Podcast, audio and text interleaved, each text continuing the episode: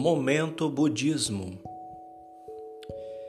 Será lido agora, nesse momento, o trecho de um livro muito interessante que recomendo muito a leitura.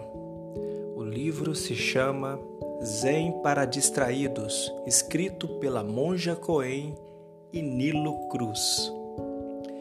São princípios para viver melhor no mundo moderno. Monja Coen, não, nunca me permitiu que a chamasse de mestre. Não tem esse apego, essa vaidade. Quando alguém a idolatra, ela diz: o mestre é você, o Buda é você, e isso precisa ser reconhecido. Ela aponta um caminho que você deverá seguir sem jamais seguir todos os passos do mestre, mas talvez olhar para onde ela aponta. Será lido agora um trecho de uma conversa muito gostosa entre Monja Coen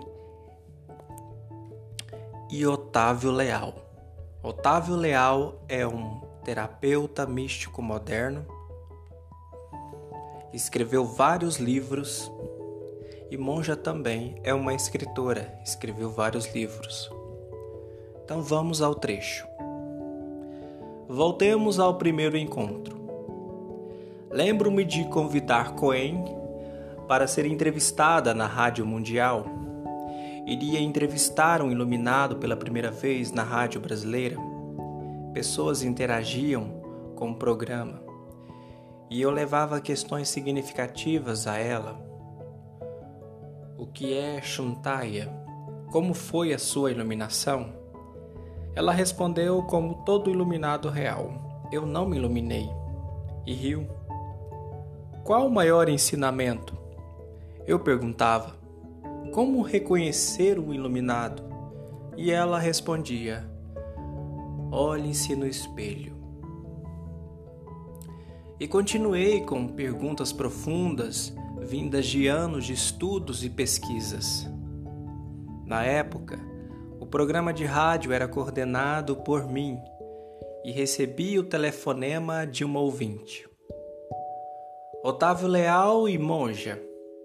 Meu marido me abandonou e se casou com a minha melhor amiga. Meu marido e minha melhor amiga me traíram. Depois me comunicaram. Ambos me largaram e agora estão juntos. O que fazer?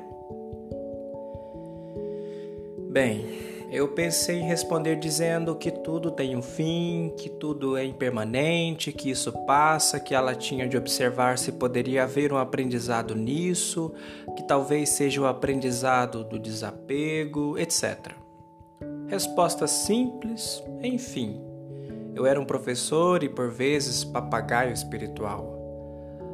Mas preferi que Monja Coen respondesse e passei o microfone a ela. Olha, o amor do seu marido por você e o amor da sua amiga por você acabaram unindo-os. Ou seja, você foi uma bênção. Você se casou com seu marido, você teve amor e amizade com sua melhor amiga, sua amigona, e de repente eles se encontraram através de você. Então, ressignifique isso Uau, absoluta profundidade! E completou: Olhe que lindo! Vocês os uniu. O amor entre vocês os uniu. Nesse momento eu pensei: que bênção! Encontrei um iluminado culto de absoluta profundidade em seus ensinamentos. Se essa história serviu para você, ressignifique. Se isso já aconteceu com você, ressignifique. É isso aí. Momento Budismo.